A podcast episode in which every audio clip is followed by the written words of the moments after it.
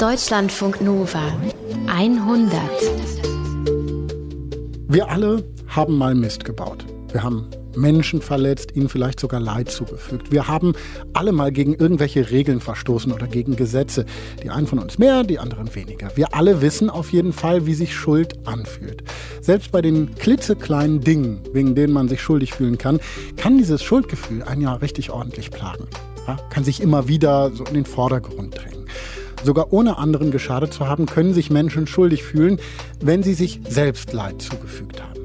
Und wenn sie da ist, die Schuld, dann haben wir nicht viele Möglichkeiten damit umzugehen. Wir können verdrängen, kann man versuchen, mag bei Kleinigkeiten noch gehen, wird aber wirklich schwer, wenn die Schuld größer ist. Und wir können um Vergebung bitten. Bei den Menschen, denen wir Leid zugefügt haben. Das heißt aber vor allem erstmal, dass wir uns zu unserer eigenen Schuld bekennen müssen, ihr uns stellen müssen. Wir lernen heute Menschen kennen, die es geschafft haben, sich selbst zu vergeben. Schuld, Vergebung kommt von innen, heißt Ausgabe 181 der 100 deswegen. Ich bin Paulus Müller.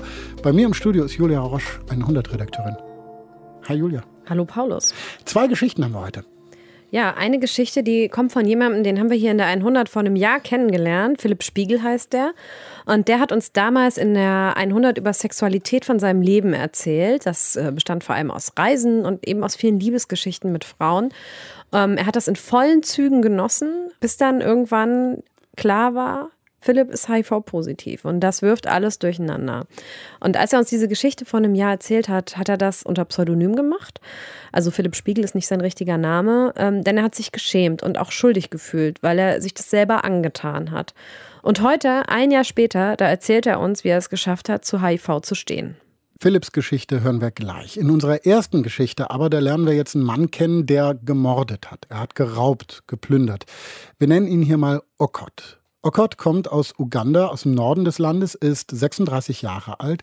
Er war Kindersoldat in Joseph Coney's Lord Resistance Army in der LRA.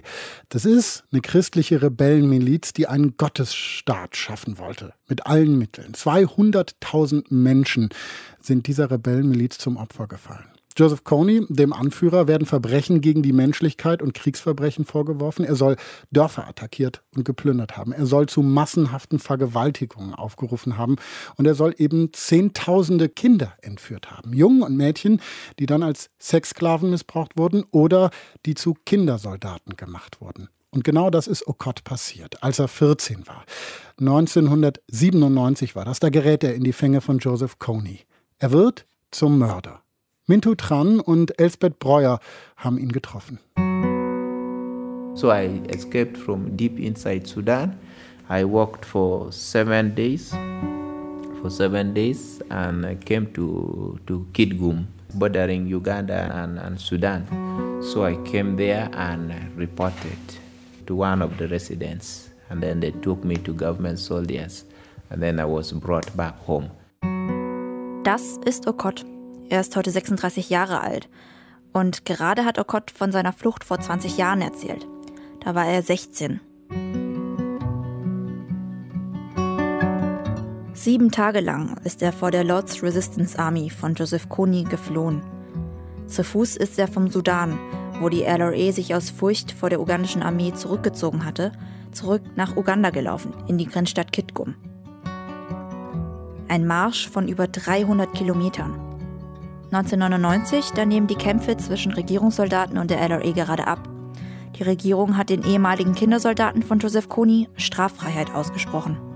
Als Okot bei seiner Flucht auf Soldaten der Regierung trifft, muss er darum keine Angst haben, als Rebell festgenommen zu werden.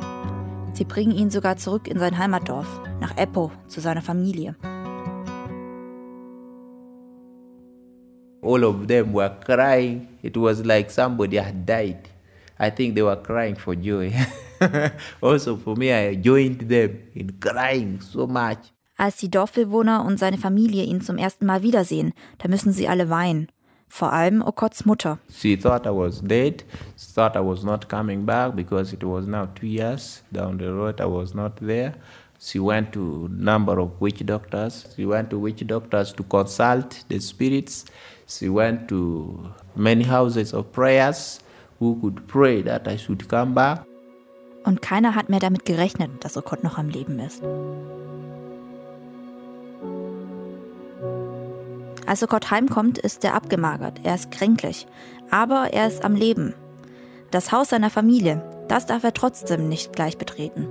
We have a culture some rituals has to be performed when you are coming from the bush because they believe that you shall have killed somebody, you shall have done atrocities. So when you come home, you have to be cleansed of all that you have done. Zuerst muss er also gereinigt werden von all dem Bösen, das er getan hat, als er in der LRA war. Seine Mutter, die Verwandten, die Nachbarn, alle haben sich vor dem Haus von Okots Familie versammelt. Und vor ihm auf dem Boden, da liegt ein rohes Ei auf zwei gekreuzten Zweigen. Das Ei, das steht für Unschuld, es steht für Reinheit. Okot steigt auf das Ei und als es unter seinen Füßen zerbricht, bricht auch die Spannung. Und seine Mutter nimmt ihn in die Arme. In dem Moment muss er an ein anderes Ritual denken. Eines, das ihm zwei Jahre zuvor aufgezwungen wurde und das ihn zu einem Mitglied einer anderen Gemeinschaft machte. Einer Gemeinschaft, die ihm danach eine Waffe gab. Okot ist gerade 14 Jahre alt und er ist gerade irgendwo im Nirgendwo, mitten im Dschungel. Überall um ihn herum sind Stechmücken und es ist unerträglich heiß. Die Rebellen der LRA haben gerade sein Dorf überfallen und sie haben ihn gemeinsam mit anderen Kindern aus seinem Dorf mitgenommen und verschleppt in die Wildnis irgendwo zwischen Uganda und Sudan. Jetzt steht er da, Okot, mit einem Dutzend anderer Jungs und sie alle sind im Teenageralter. Joseph Kony, der Anführer dieser christlichen Terrormiliz der LRA, benutzt die Jungs für seinen irren, perfiden Plan. Er will in Uganda einen Gottesstaat errichten, auf Grundlage der zehn Gebote. Und sich selbst sieht er als Propheten. Ob das reines Kalkül ist oder wirkliche Verblendung, das weiß niemand. What I can remember as the rites performed to us is that they had a cyanide oil. The person would tap it on his thumb and put it on your foreheads and put it on your chests and also on your toes. And also they would put it on your on your feet. Okot erzählt gerade, dass die erwachsenen LRA-Rebellen die Jungs mit Shea-Öl beschmiert haben. Sie haben sie auf die Stirn geschmiert, auf die Brust und auf die Füße. Und sie reden ihnen dabei ein, dass durch dieses Ritual die Geister und die Seelen der Jungs an den Anführer Joseph Kony gebunden werden, dass dadurch eine Flucht unmöglich wird.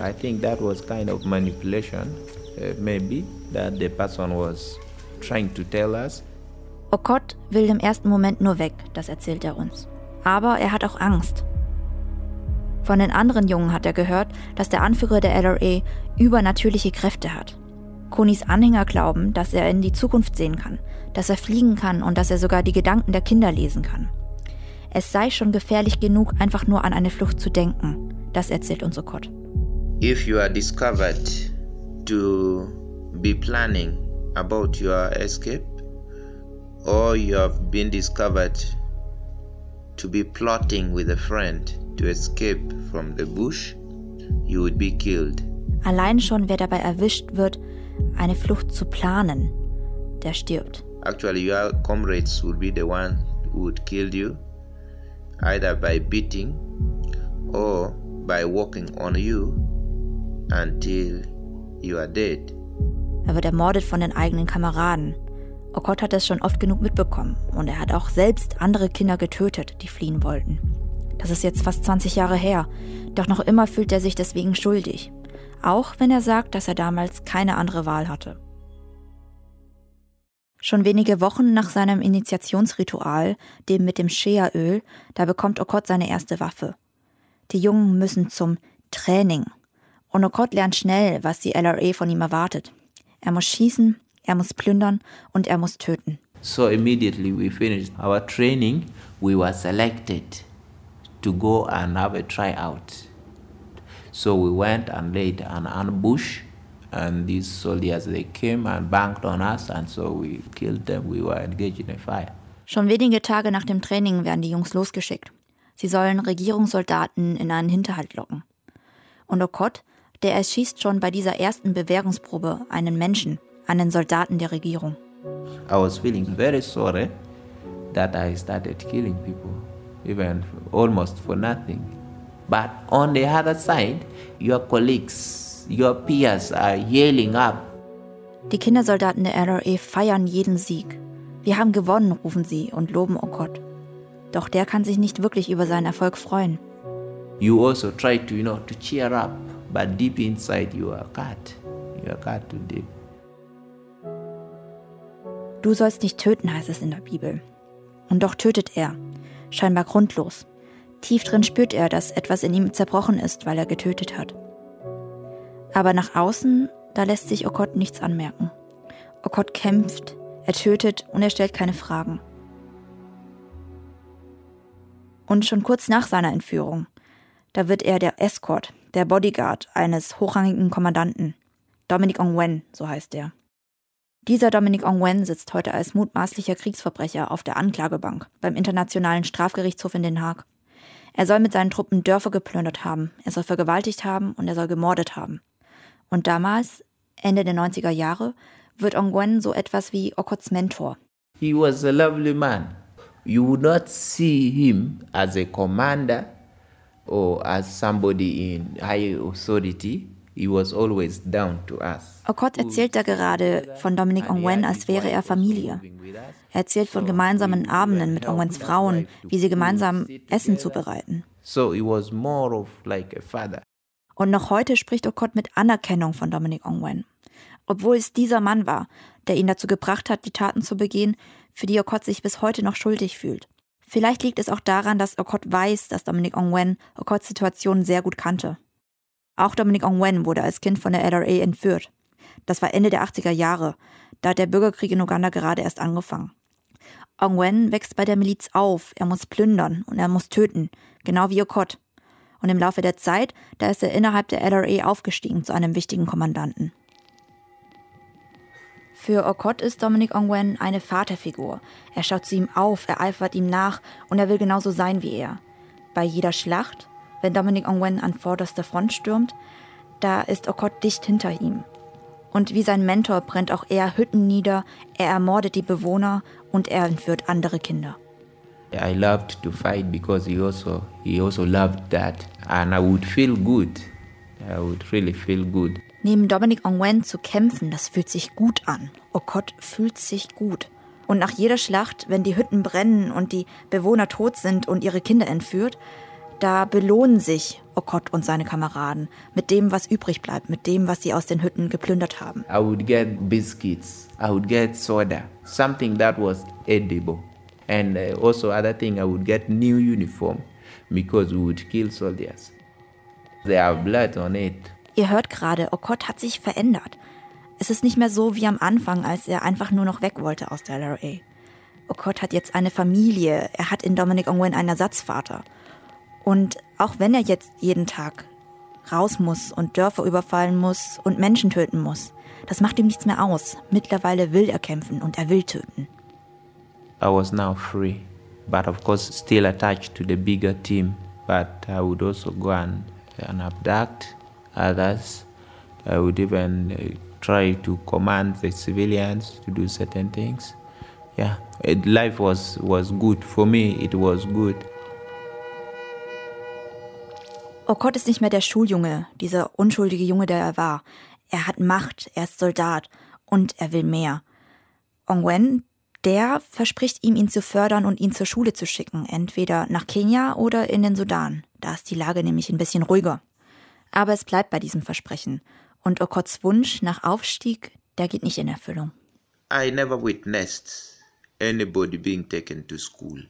Kein einziger dieser Kindersoldaten wurde von der LRA zur Schule geschickt, sagt Okot. Warum sollte es dann bei ihm anders sein? In Okot, reift deshalb so langsam ein Entschluss. Er muss gehen. Er braucht Bildung, er muss zur Schule, er braucht ein Gespür für Taktik, wenn er irgendwann so werden will wie sein Mentor, wie Dominic Ongwen. My intention of leaving the bush was to come, study and be big. Go back and be big like Dominic. Bei seiner Flucht stößt Okot auf Soldaten der Regierung. Die bringen ihn zurück in sein Heimatdorf, nach Eppo, zu seiner Familie. Hier ist er also wieder der Sohn von und nicht mehr der Mann, der in der LRA war. Er ist nicht mehr Soldat, sondern er ist Schüler. Und nach seiner Zeit bei der LRA kommt er also wieder hierher zurück in sein Heimatdorf, auf den Boden der Tatsachen. Das Land ist zu der Zeit von den Kämpfen erschöpft. In der Hoffnung, die Kämpfer zum Aufgeben zu bewegen, setzt die ugandische Regierung auf eine neue Strategie, auf eine Amnestie. Das heißt, dass wenn die Kindersoldaten zurückkommen, dass sie keine Strafen zu erwarten haben. Und diese Strategie, die zeigt nach und nach Wirkung. Viele ehemalige Kindersoldaten können fliehen, so wie auch Okot. Aber dass bei der Rückkehr alles in Ordnung ist, das stimmt nicht. Denn Okot, der leidet zu Hause unter Flashbacks, wenn ihn Dinge an seine Zeit bei der LRA erinnern. Zum Beispiel ein Pfeifen. Because in the bush we had a number of ways of communicating. Like if we want to move, you would whistle. So everyone, you get your luggages, you get your guns, and you go. So that kind of trauma also got instilled in me that whenever I had anybody whistling, I would try to you know gather up my things, the belongings, those things that are you know, next to me. I would begin to carry them and begin to move. Ein Pfiff und Okot steht auf, versucht sein ganzes Zeug zusammenzupacken und abzuhauen.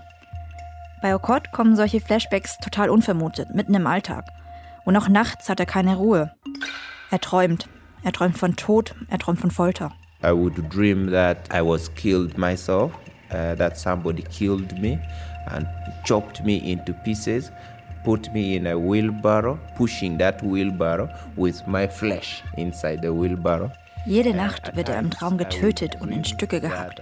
Und manchmal da taucht ein riesiger Elefant auf, der sich zu einem bösen Geist verwandelt und ihn jagt. Okots Träume sind verstörend und werden mit der Zeit immer schlimmer. Bei der LRA, da stand er ständig unter Strom. Wenn ein Überfall vorbei war, stand schon wieder der nächste an. Und alle paar Tage musste seine Gruppe ein neues Lager suchen. Ständig mussten sie vor Regierungssoldaten fliehen. Jetzt, jetzt geht er zur Schule. Er hat einen normalen Alltag. Und manchmal, da passiert stundenlang nichts. Mit dieser Ruhe kommt er nicht klar. Er hat Ängste, er hat Panikattacken, er kann nicht schlafen. I started feeling a lot of anxiety, fear, insecurity, sleepless nights was becoming so frequent. I could feel I wanted to be alone and there was no appetite. I had lost interest for many things in life. I tried committing suicide three times, but thank God it was unsuccessful. Was Okot hier so beiläufig erzählt, dass er drei Selbstmordversuche hinter sich hat. Das ist ein innerer Kampf in ihm, der sich über mehrere Jahre hinzieht. Nichts interessiert ihn mehr und alles wirkt belanglos und grau. Vier Jahre später, da ist er 20 Jahre alt, spürt er plötzlich ein Stechen in der Brust. Und diese Schmerzen, dieses Stechen, das geht nicht weg. Er geht von Krankenhaus zum nächsten Krankenhaus, um das abklären zu lassen. Und keiner der Ärzte kann eine Ursache finden. Körperlich ist Sokot völlig gesund. Einer der Ärzte, der vermutet aber eine posttraumatische Belastungsstörung, kurz PTSD. Das ist eine psychische Erkrankung, die als Folge von schweren traumatischen Erfahrungen entsteht. I was a bit hesitant as to why they were taking me there because I didn't know anything about the post traumatic stress. I thought it was only those ones who are mad that would go for counseling. When I went to the doctor, of course, he did a lot of the experiments on me, and so I felt a bit calm. Okot ist also zuerst ein bisschen skeptisch, als er seine Therapie anfängt. Und der Psychologe, der macht mit ihm Experimente, wie Okot sagt. Er reist mit Okot durch seine Vergangenheit, von dem Tag, an dem er entführt wurde, bis zum Tag seiner Rückkehr. In seinem Umfeld weiß eigentlich jeder, dass Okot von der LRA gekidnappt wurde und auch an Verbrechen beteiligt war. Okot verheimlicht das nicht. Aber Details über seine schlimmsten Taten, die hat er bisher für sich behalten. Und jetzt, jetzt durchlebt er mit einem Psychologen wieder die schlimmsten Momente seines Lebens. Auch den Tag, an dem ein Mädchen vor der LRA fliehen wollte. When she was caught, she was brought back. Then one of the soldiers he ordered us to line up. So we lined up. After lining up, we started stepping on this girl to death. Okot muss dieses Mädchen zusammen mit anderen Kindersoldaten zu Tode treten. Seine Stimme wird ganz leise, als er uns davon erzählt. Und auch damals, als er das seinem Psychologen erzählt, wühlt ihn die Erinnerung daran auf, er schämt sich. Aber er merkt auch, dass es ihm gut tut, darüber zu reden.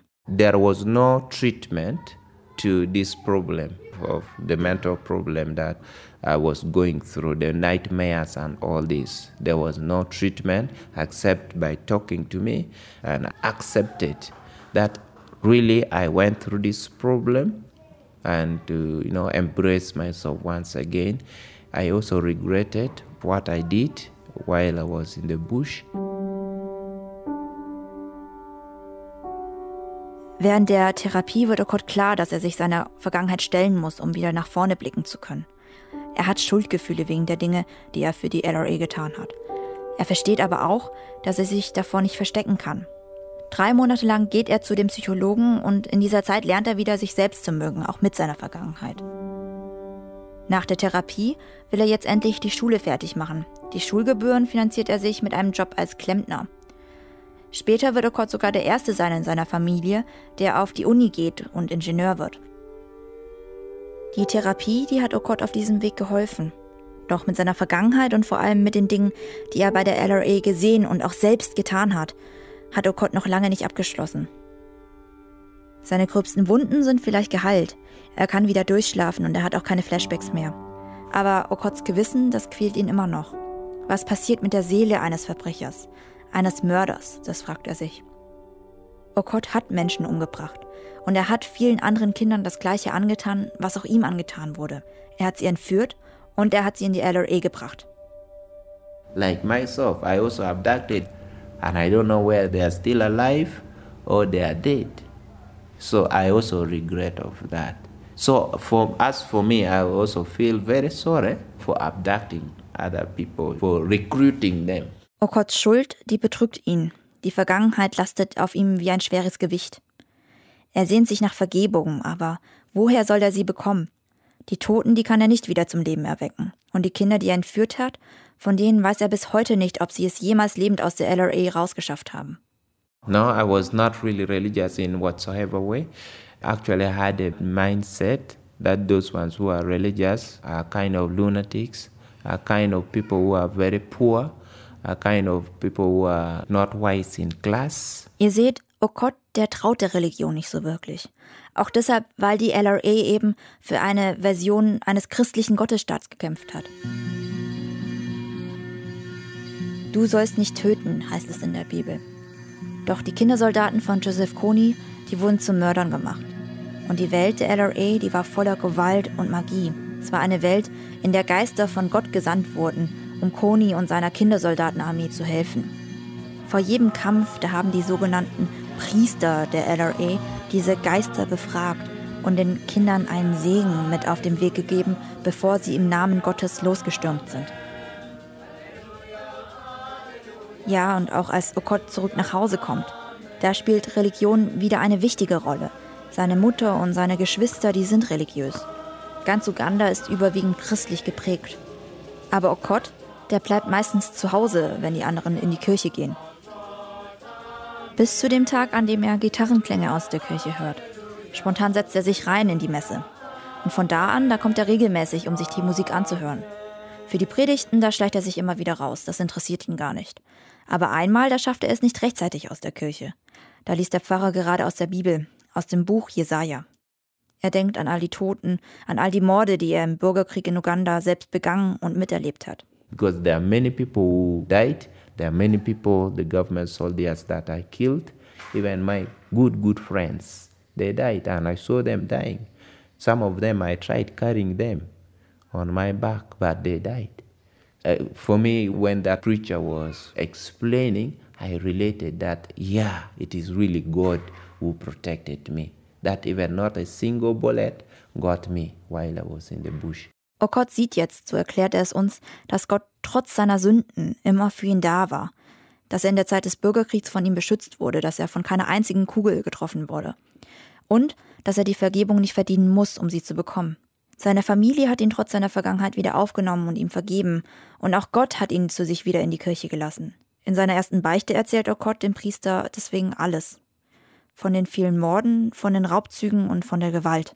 The priest was so moved And then um, he asked me, Don't worry, the Lord God will cleanse you because he has promised uh, that even when your sin is red like scarlet, when your sin is red like blood, I, the Lord, will still cleanse your sin and make you holy. So at that, I felt a bit good. I felt I was forgiven of all the, the sins that I committed. Aber anders als in der Therapie, wo er lernen musste, sich selbst zu vergeben, verspricht ihm hier der Priester, dass Gott ihm vergibt. Okot fällt deshalb eine riesige Last von den Schultern. Heute ist Okot glücklich verheiratet. Er hat zwei Kinder und arbeitet als Ingenieur. Und in seiner Freizeit, da ist er eigentlich die ganze Zeit in der Kirche. Seine Frau und er singen gemeinsam im Kirchenchor, er moderiert im Kirchenradio, er ist aktiv als Jugendgruppenleiter. In seiner Gemeinde trifft Okot immer wieder auf Rückkehrer, die das Gleiche erlebt haben wie er. By that time, we had number of the returnees killing their own parents, you know, killing people, uh, going to loot people's properties, because they, they, they, were not going to school. So they were doing a lot of you know, atrocities because of the post-traumatic stress disorders. Viele ehemalige Kindersoldaten sind traumatisiert. Sie rutschen deshalb in alte Muster, in die Gewalt. Statt zur Schule zu gehen, rauben und morden sie weiter. Denn über die Vergangenheit als Kindersoldat öffentlich zu reden, das ist in Norduganda für viele immer noch ein Tabuthema. Okot will den ehemaligen Kindersoldaten helfen, so wie auch ihm damals geholfen wurde. I decided to be a little drop in the ocean. I may not do much, but those that I may meet, I may try to save their lives and they can live happy again. Okot macht deswegen eine Fortbildung zum Leimpsychologen. Später studiert er auch Psychologie. Diesen Abschluss hat er seit kurzem auch in der Tasche und er setzt ihn sofort ein. Mit mehreren Freunden, einige von ihnen sind ebenfalls ehemalige Kindersoldaten, gründet er eine Hilfsorganisation. Er bietet Counseling an, also psychologische Beratungen. Mit seinem Beispiel will er anderen Hoffnung machen. Er will mit seinen Erzählungen den Menschen in Norduganda, also den Tätern und den Opfern des Bürgerkriegs helfen, ihre Erinnerungen als Teil von sich selbst zu akzeptieren. So wie er das auch mit seinem Psychologen gemacht hat. Über die Vergangenheit und die eigenen Taten reden, sie akzeptieren und auch die Schuldgefühle akzeptieren. Der Kindersoldat von damals ist erwachsen geworden. Ein großer Mann. Aber nicht als Kriegsverbrecher der LRA, sondern als Familienvater, als gläubiger Christ. Actually, I am healed. I have been healed of my memories. I don't forget them. They are very painful. But to this day, I don't feel pain anymore. I wanted to commit suicide. But today, I am somebody there was a day I was know, being even starved because I did not have anything to eat. But at the moment, I have a lot of things to eat. I can eat anything I want.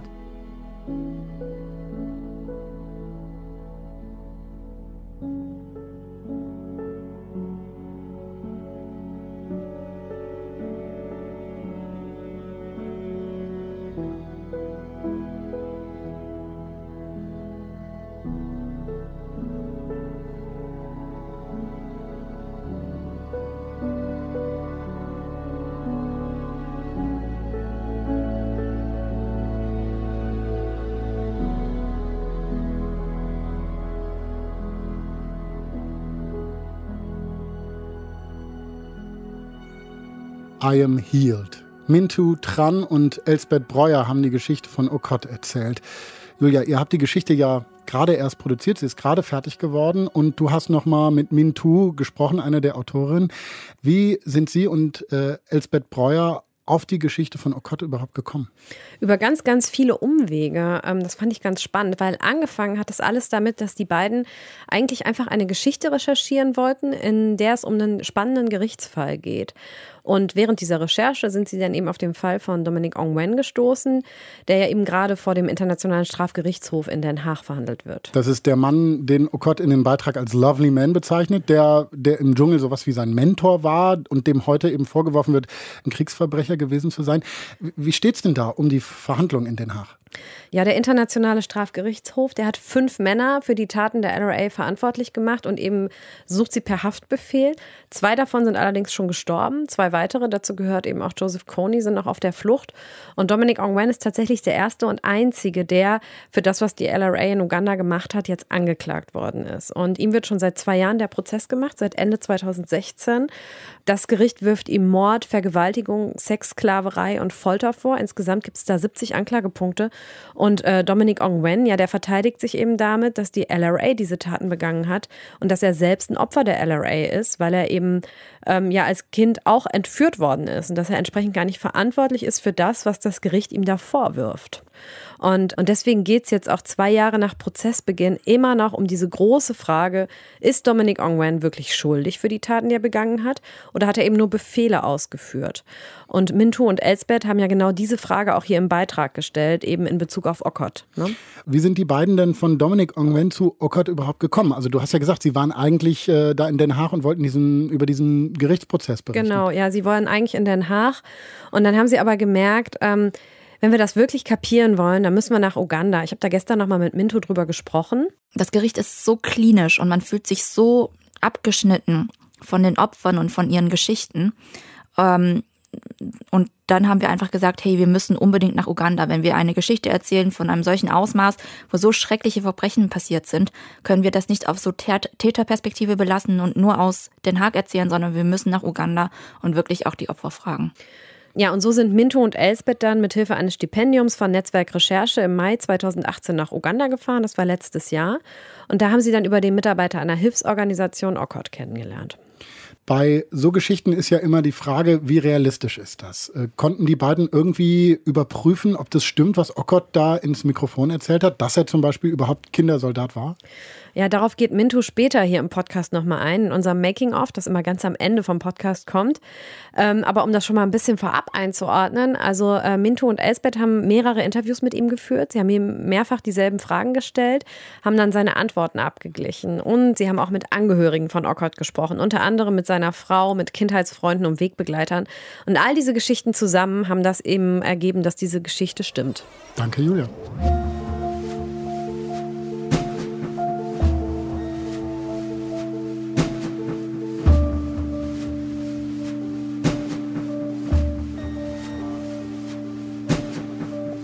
Schuld. Vergebung kommt von innen, so heißt die 100 heute. Wir haben letztes Jahr Philipp Spiegel kennengelernt. Philipp ist HIV-positiv. Wie es dazu gekommen ist, das hat er uns hier in der 100 vor mehr als einem Jahr erzählt. Nach einem unheimlich schönen und leidenschaftlichen Septemberwochenende 2013 war ich mit einer Freundin in Madrid. Sie wusste es nicht. Sie wusste nicht, dass sie wenige Wochen zuvor mit HIV infiziert wurde. Und sie hatte an diesem Wochenende ihre Tage. Wir waren zwar vorsichtig, benutzten Kondome, aber ihr Blut war halt überall. An meinem Penis, in meinem Mund. Ich hatte vielleicht auch offene Wunden oder, oder Kratzer. Äh, keine Ahnung, wie es genau passierte, aber im Endeffekt gab mir ihr, ihr Blut HIV. Die Stimme, die ihr da hört, das ist Philipps Stimme, aber wir haben sie vor einem Jahr ein bisschen verfremdet. Philipp wollte nämlich nicht erkannt werden. Philipp Spiegel ist ein Pseudonym. Eigentlich heißt Philipp Christopher und dieses Pseudonym hat er als Schutz gewählt, als Schutz vor Fragen, vor Blicken. Er hatte nämlich Angst, dass sich Menschen von ihm abwenden könnten. Er hatte Angst vor Stigmatisierung, Ausgrenzung, eben weil er HIV-positiv ist. Mittlerweile aber hat sich das geändert und deswegen erzählt jetzt Philipp mit seiner echten Stimme, mit Christophers Stimme, wie es dazu kam, dass er sich traut, zur HIV-Infektion zu stehen. An einem kalten Februarabend 2018 sitze ich ganz alleine, versteckt in einer 70er Jahre Bar in Wien. Ich habe mich in die hinterste Ecke verkrochen mit einem Glas Wein und meine Finger zittern. Ich halte mein Handy, während eine Freundin eine Nachricht schickt. Ein Bild von einer Galerie voller Menschen, Wow, das sind echt viele Leute, schreibt sie mir. Weil während ich da in dieser Bar alleine sitze, findet nur zwei Straßen weiter eine Ausstellungseröffnung statt. Es ist die erste Ausstellungseröffnung von Philipp Spiegel, meinem Pseudonym. Und bei der Ausstellung geht es um mein Leben mit HIV, dem Umgang damit. Ich zeige dort Bilder von meinen Medikamenten, verschwommene Frauenbilder, die an mein früheres Leben als Fotograf erinnern und die zeigen, was ich, was ich durch HIV verloren habe. Es gibt verwischte Selbstporträts, die meinen Kampf mit meinem neuen positiven Leben zeigen. Weil ich will zeigen, wie es ist, HIV zu haben. Was es mit mir macht. Es ist mein Versuch, HIV zu erklären. Aber ich selbst bin gar nicht dabei. Weil ich traue mich einfach nicht hin. Ich habe so eine Angst, verurteilt zu werden. Ich habe so eine Angst vor der Angst der anderen. Diese Blicke zu sehen, die sich vor mir fürchten. Das lähmt mich einfach und es hält mich gefangen. Auf der einen Seite will ich genau darüber reden. Meine HIV-Infektion. Dass ich heterosexuell bin, dass es passiert ist und wie es passiert ist. So wie ich es hier in der 100 vor einem Jahr gemacht habe. Mit verstellter Stimme. Gleichzeitig habe ich diese riesige Angst, dass jemand herausfindet, wer Philipp Spiegel wirklich ist. Weil HIV ist wie ein Stempel auf der Stirn, den ich nie wieder loswerden kann. Und dazu kommt immer diese Scham. HIV ist immer unmoralisch. HIV ist Sex und Drogen und Prostitution. HIV ist einfach schmutzig. Und es ist vor allem giftig. Und dann kommen noch diese Schuldgefühle. Und nicht die, weil ich theoretisch jemanden angesteckt hätte. Das habe ich Gott sei Dank nie gemacht. Bei mir wurde das Virus so früh entdeckt, dass dazu keine Zeit gewesen ist. Nein, ich frage mich, wie konnte mir das passieren? Wie konnte ich mir das antun? War ich unvorsichtig? War ich dumm? Hätte ich es vermeiden können? Und diese Schuld nagt seit Jahren an mir. Die macht mich fertig. Als ich unter dem Pseudonym Philipp Spiegel meine ersten Texte veröffentlicht habe, in denen ich von meiner HIV-Infektion erzähle und vor allem viel vom Dating erzähle, war ich überrascht, was ich damit ausgelöst habe. Einerseits diese Angst in den Kommentaren. Ein Leser hat sogar geschrieben, ich hätte lieber Krebs als HIV. Ich wurde verurteilt und beschimpft und dieser Hass hat mich wirklich schockiert. Andererseits kamen ziemlich viele Anfragen für Interviews und Artikel. Ich bekam Zuspruch von Lehrern, von Ärzten, von anderen HIV-positiven Menschen. Und die haben mich alle ermutigt, einfach weiterzumachen. Und so wurde dieses Pseudonym Philipp Spiegel immer mehr zu einem Ventil für mich, um von HIV zu erzählen. Ich wollte aufklären, dass ich dank der heutigen Medikamente mit HIV sehr gut leben kann, dass ich Kinder kriegen kann, ohne das Virus weiterzugeben, dass ich Sex haben kann, ohne Kondom und ich stecke niemanden an weil die Medikamente die Viruslast senken. Das heißt, dass die Viren in meinem Sperma so gering gehalten werden, dass sie nicht übertragbar sind. Und obwohl ich den Virus noch immer in mir trage, ist er dermaßen unterdrückt, dass er sich nicht vermehren kann. Man könnte fast sagen, dass er schläft. Und das macht mich als Sexpartner sicher. Aber trotz dieser ganzen Fakten war da diese riesige Angst in mir, mich, mich dazu zu bekennen, weil in diesen Situationen diese Fakten nicht mehr zählen. Und an irgendeinem Punkt habe ich mich gefragt, wenn ich schon so eine Angst vor mir selber habe und diesem Ding in mir, wie soll jemand anderer keine Angst haben? Und deswegen bleibe ich an diesem eisigen Abend in Wien meiner Ausstellungseröffnung einfach fern. Nachher treffe ich mich mit all den Freunden und Kollegen, die bei der Ausstellung waren. Wir trinken, wir lachen, sie alle gratulieren mir aber in mir rattert es. Ich bin, ja, ich bin froh, eine Ausstellung darüber gemacht zu haben. Diesen ersten Schritt zu einer neuen Konfrontation mit HIV. Aber gleichzeitig kommt mir dieses Verstecken so lächerlich vor.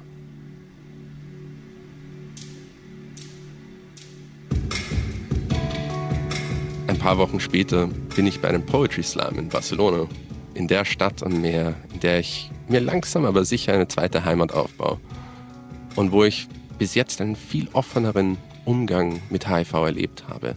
Hier kann ich offener drüber sprechen. Hier reagieren die Menschen anders. Und bei dieser Veranstaltung in dieser riesigen alten Fabrikshalle sehe ich sie. Eine der Dichterinnen, die mit ihrem Lächeln den Raum erhält. Ihre wunderschöne, warme Ausstellung trifft mich wie ein Blitz.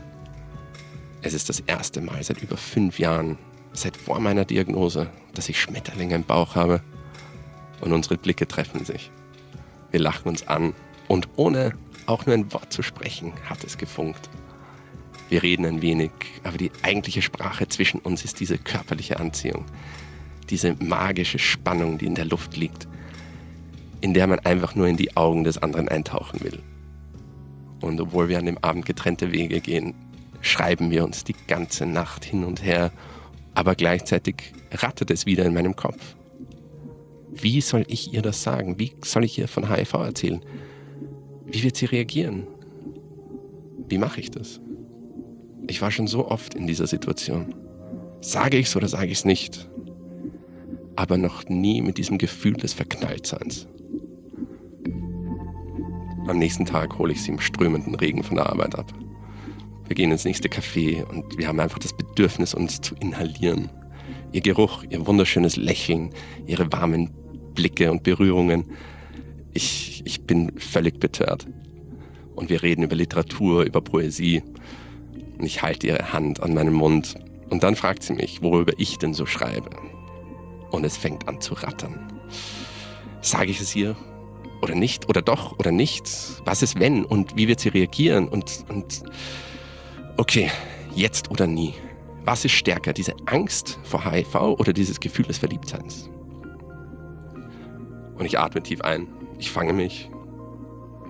Ich lächle, ich heb den Kopf und sage ganz stolz und bestimmt, wie würdest du reagieren, wenn ich dir sagen würde, dass ich HIV-positiv bin? Und dann kommt die Stille. Mein Herz setzt kurz aus. Die paar Sekunden Stille kommen mir wie Stunden vor. Und sie schaut mich an. Sie fängt an zu lachen. Dann sagt sie, du verdammter Bastard, du weißt genau, dass du dich gerade viel interessanter gemacht hast. Und ich lache zurück. Ich bin so erleichtert, ich hätte in dem Moment weinen können. So viel Stress und Ballast fällt von meinen Schultern. Und ich lehne mich einfach über den Tisch und küsse sie.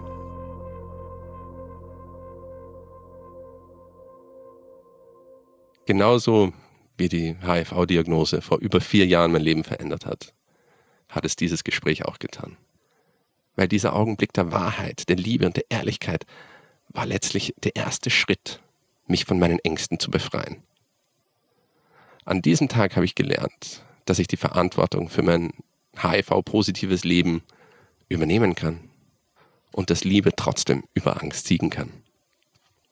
Aber in diesem Moment selber, als wir da im Regen im Café sitzen, ist mir das alles noch so egal. Weil jetzt geht es nur um diese wunderschöne, intelligente Frau vor mir, in die ich mich gerade verliebt habe. Der noch dazu mein HIV-Status scheißegal ist. Und somit stürzen wir uns in eine sehr intensive Beziehung. Die erste Beziehung nach meiner HIV-Diagnose.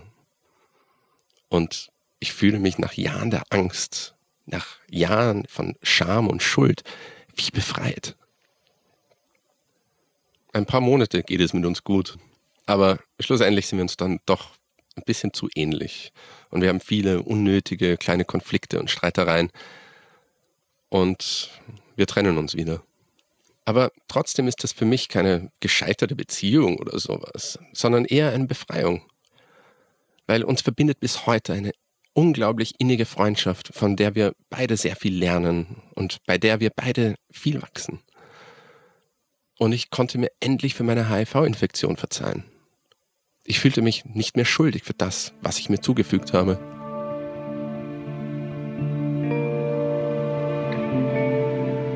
Ja, über den Sommer 2018 besuchte ich dann meinen Bruder in New York. Er ist gerade Vater geworden und bereitete seinen Umzug nach Europa vor, weshalb ich auch brav anpacken musste. Da ich mich immer mehr mit HIV in der Kunst auseinandersetze, besuche ich in New York auch einige Ausstellungen über die AIDS-Krise der 80er und der 90er und ich bin überrascht, wie präsent das Thema hier ist. Unter anderem besuche ich eine Ausstellung über David Wojnarowicz. Der Künstler war Fotograf und wie ich auch HIV-positiv. Allerdings in den 80ern. 1992 ist an AIDS gestorben. Da war er 37 Jahre alt, ein Jahr älter als ich jetzt. In der Ausstellung hängen Bilder, die David von seinem Freund Peter Hujar gemacht hat. Auf den Bildern liegt er im Sterben. Auch er hatte AIDS. Und während ich durch diese Ausstellung laufe, wird mir quasi vor Augen geführt, HIV war in den 80ern, 90ern nicht nur Diskriminierung, es war ein Kampf gegen die Zeit, ein Kampf ums Überleben. Wer damals positiv war, wie ich heute, der hatte maximal ein paar Jahre zu leben. Es gab damals einfach keine Medikamente, die die Viruslast senken würden. Die HI-Viren konnten sich ungehindert verbreiten, vermehren und zerstörten so immer mehr das Immunsystem. Durch die Vermehrung der HI-Viren ist das Immunsystem dann so geschwächt, dass der Körper einfach keine Krankheiten mehr abwehren kann. In dem Stadium heißt die Krankheit dann AIDS. Und was folgt, ist meistens der Tod. Wenn ich jetzt so drüber nachdenke, läuft mir ein Schau über den Rücken. Was wäre, wenn ich nicht getestet worden wäre? Was wäre, wenn ich diese Medikamente nicht hätte? Laut meinem Krankheitsverlauf wäre es dann dieses Jahr soweit. 2019 würde bei mir auch AIDS ausbrechen. Aber ich bin am Leben und ich habe die besten Medikamente, weil diese Menschen die Vorarbeit geleistet haben. Mein Verstecken, meine Angst, mich zu zeigen, das kommt mir so lächerlich vor, so feig. Und lustigerweise, kurz danach erreicht mich, also mein Pseudonym Philipp Spiegel, die Nachricht, dass ich im Herbst bei einer Gruppenausstellung in London mitmachen darf. Zum Thema Krankheit und Stigmatisierung. Und ich sage sofort zu.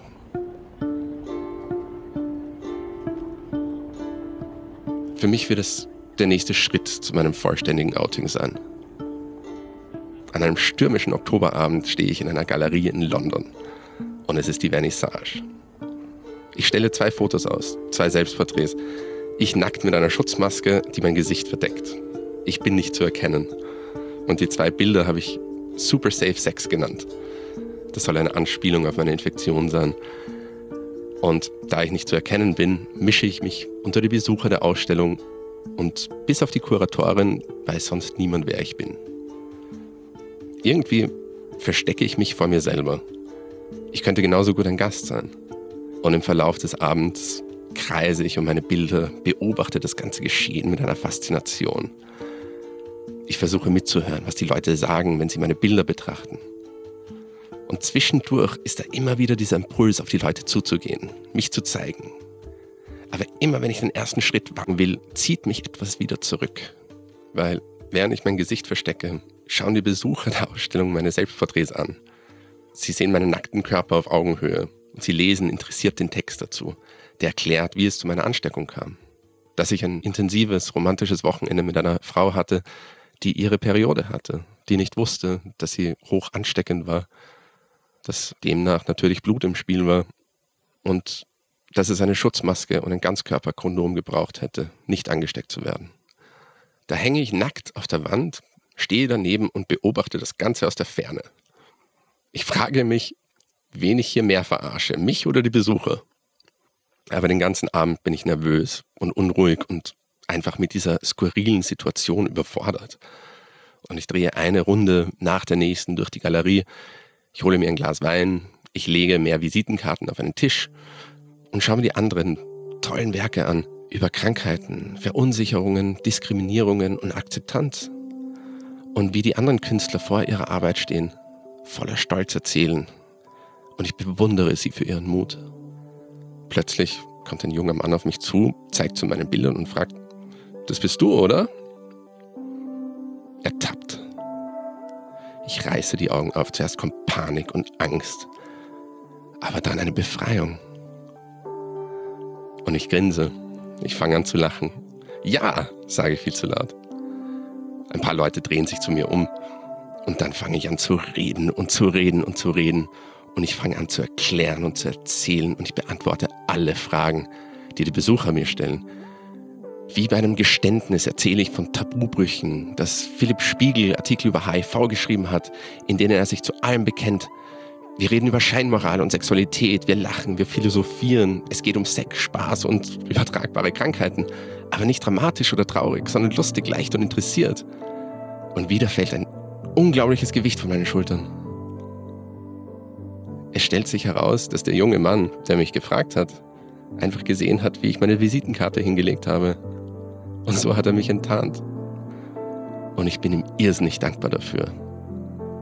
Denn an diesem Abend bekommt mein Pseudonym Philipp Spiegel endlich ein Gesicht, nämlich mein Gesicht. Weil ja, ich bin HIV-positiv. Ich trage dieses Virus in mir.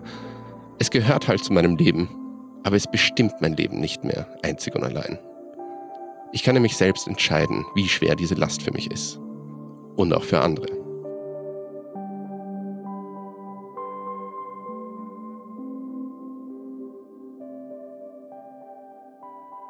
Und vor einem Jahr habe ich hier in der 100 gesagt, dass ich Frauen, die ich kennenlerne, meistens nicht von meiner Infektion erzähle. Mein Virus war damals genauso wenig übertragbar wie heute. Aber meine Angst war ansteckend. Wenn ich davon erzählt habe, dann voller Scham und Schuld. Ich muss dir etwas ganz Schlimmes sagen. Das ist ganz fürchterlich und du wirst schockiert sein. Ich bin HIV-positiv. So habe ich einfach diese Angst, die ich in meinem Leben hatte, meinem Gegenüber weitergegeben. Und HIV war dieser Makel. Heute mache ich das umgekehrt. Heute sage ich es souverän. Ich schreibe über Sexualität und über HIV. Und ja, ich bin HIV-positiv. Und dann erzähle ich davon, weil so wenige Leute etwas drüber wissen. Es hat mir die Möglichkeit gegeben, aufzuklären, mich mit mir und meiner Sexualität auseinanderzusetzen, auf eine Art und Weise, wie ich es sonst nie getan hätte. HIV hat mir eine Möglichkeit gegeben, mich meinen Ängsten zu stellen und diese zu überwinden. Weil wenn ich so darüber spreche, dann mache ich mich vielleicht verletzlich. Aber gleichzeitig mache ich mich noch viel stärker als je zuvor. Weil ich trage diese Verantwortung für meine Infektion. Und anstatt sie als Makel zu sehen, drehe ich es einfach um und sehe sie als Bereicherung für meine Entwicklung. In Wahrheit heiße ich Christopher. Philipp ist mein zweiter Vorname. Das Pseudonym Philipp Spiegel habe ich mir beibehalten, weil immer wenn ich mich mit HIV auseinandersetze, tue ich das mit diesem Namen, mit dem Namen Philipp Spiegel. Weil es ist für mich ein Ventil geworden, ein alter Ego, ein Künstlername. Als Christopher bin ich einfach Fotograf. Ich habe diverse Kunden, die mich buchen. Die müssen nicht unbedingt von meinen sexuellen Abenteuer lesen oder Bilder von meinem Penis zugemutet bekommen. Ja, wer es ganz genau wissen will, der kann einfach auf meine Website gehen. Da steht eigentlich alles über mein Pseudonym und über mich. Und fünf Jahre nach meiner HIV-Diagnose bin ich so froh, endlich dazu stehen zu können. Ganz offen, weil der einzige Weg, meine Angst zu besiegen, war ihr in die Augen zu schauen. Weil ich kann doch selber entscheiden, wie viel Macht ich dieser Angst gebe.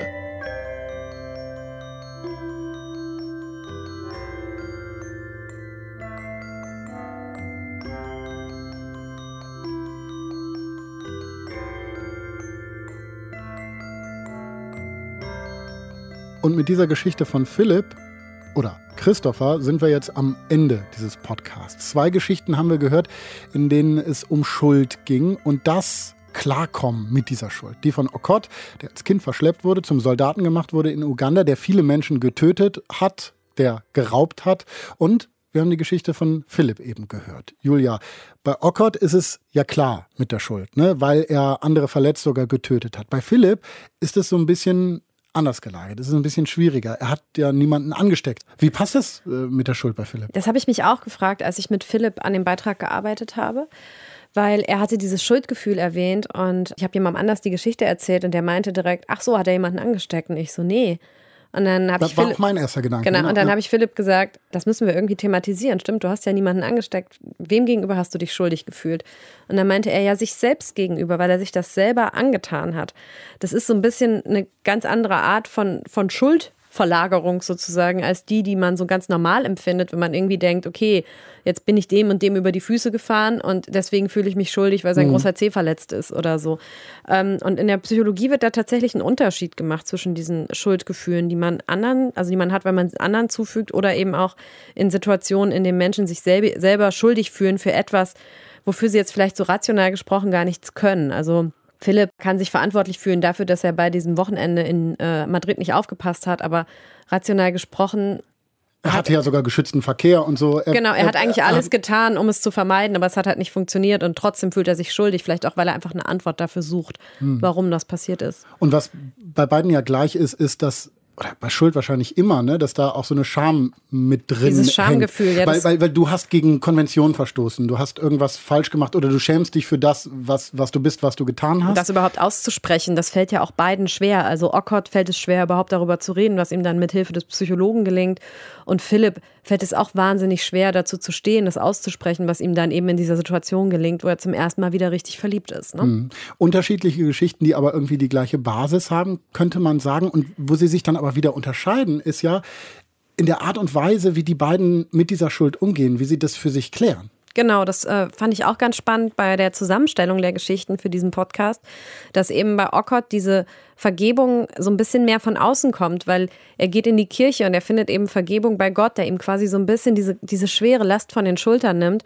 Und bei Philipp ist es eher so ein innerer Prozess, der zwar auch ein bisschen gesteuert wird durch Menschen, die ihn von außen beeinflussen, wie die Freundin oder der Mann in der Galerie am Ende, aber ähm, trotzdem ist er es, sagt er auch ganz deutlich, der sich selber vergibt von innen mhm. heraus. Ich finde, das sind so diese beiden Punkte, wo es eben Überschneidungen gibt zwischen Philipp und Ockott und die, die es irgendwie für mich so ähm, spannend gemacht haben, diese zwei Geschichten, die eigentlich so unterschiedlich sind, in einem Podcast zu packen heute. Hm. Zwei berührende Geschichten, von denen man ja viel mitnehmen kann auch, ne? Genau, also für mich ist eine der Sachen, die ich im Kern davon mitnehme und die mich wirklich berührt hat, ist, dass es zwei Männer sind, die so ehrlich und offen zu ihren eigenen Abgründen stehen und damit mir zeigen, dass das Leben auch danach weitergeht. Danke, Julia, für diese 100. Ausgabe 181. Schuld, Vergebung kommt von innen. Vielen Dank auch an Mintu Tran und Elsbeth Breuer, die uns von Okott erzählt haben, an Philipp Spiegel, der eigentlich Christopher heißt und HIV-positiv ist und mittlerweile dazu stehen kann. Danke auch an Anne Göbel, Online und Norm Wollmacher, Uwe Bräunig und Alex Steuerner für die Geschichten und den Podcast, also dass sie das zum Klingen gebracht haben. Danke euch, dass ihr mal wieder dabei wart und zugehört habt. Und ich weiß, ich sage das immer am Ende dieses Podcasts, aber es bringt ja was. Deswegen sage ich es jetzt auch wieder. Wenn ihr Geschichten habt, von denen ihr sagt, das sollte unbedingt mal erzählt werden in der 100, her damit. Mail at deutschlandfunknova.de. Julia, äh, vielleicht ganz kurz, gibt es irgendwelche Themen, äh, wo wir gerade noch suchen? Ja, also ganz allgemein suche ich mal wieder nach Liebesgeschichten. Hm. Schöne Liebesgeschichten. Falls ihr welche habt, gerne her damit. Oh ja, schöne Liebesgeschichten. Vielleicht. Vielleicht die so ein bisschen Tragik haben, aber auch Ja, natürlich. Die dürfen auch ein bisschen traurig sein, aber eben Liebesgeschichten. Wunderbar. Mail at deutschlandfunknova.de ist die Adresse dafür. Bitte dahin auch Kritik, Lob, Anregung. Wir freuen uns. Die nächste frische 100 gibt es in zwei Wochen. Da gibt es Geschichten von Nachbarn. Bis dahin habt eine möglichst wundervolle Zeit. Ich bin Paulus Müller und das war 100. Also, als wir ihn getroffen haben, haben wir eigentlich gar nicht geplant, eine Geschichte über ihn zu erzählen. Wir haben eine andere Geschichte auch produziert und ähm, er war sozusagen unser Informant. Und dann haben wir ihn getroffen und wir waren uns total unsicher, okay, können wir uns auf diese Quelle verlassen? Natürlich nicht. Und haben dann in drei einstündigen Interviews mit ihm gesprochen und auch immer wieder die gleichen Fragen abgeklappert, ne? um zu gucken, ob bestimmte Details stimmen, die er dann erzählt zur Entführung oder zu seiner Zeit in der LRA. Das ist halt auch immer schwierig, weil natürlich bei der Erzählungen nicht immer alles hundertprozentig das gleiche ist. Ähm, und wenn Menschen traumatisiert sind, ähm, kann man bestimmte Details auch nicht einfach so abfragen. Aber ich glaube, wir haben durch diese Interviews und dann auch noch mit ähm, Gesprächen in seinem Umfeld, also wir haben seine Frau gesprochen und tatsächlich kennt auch den Erzbischof von Gulu, den katholischen. Das heißt, wir haben den gesprochen, mehrere Kirchenmitarbeiter, dann noch mehrere andere Mitarbeiter dieser Hilfsorganisation und einen Kindheitsfreund noch von ihm. Und ähm, mit diesen ganzen Informationen also wir konnten ihm dann auch glauben.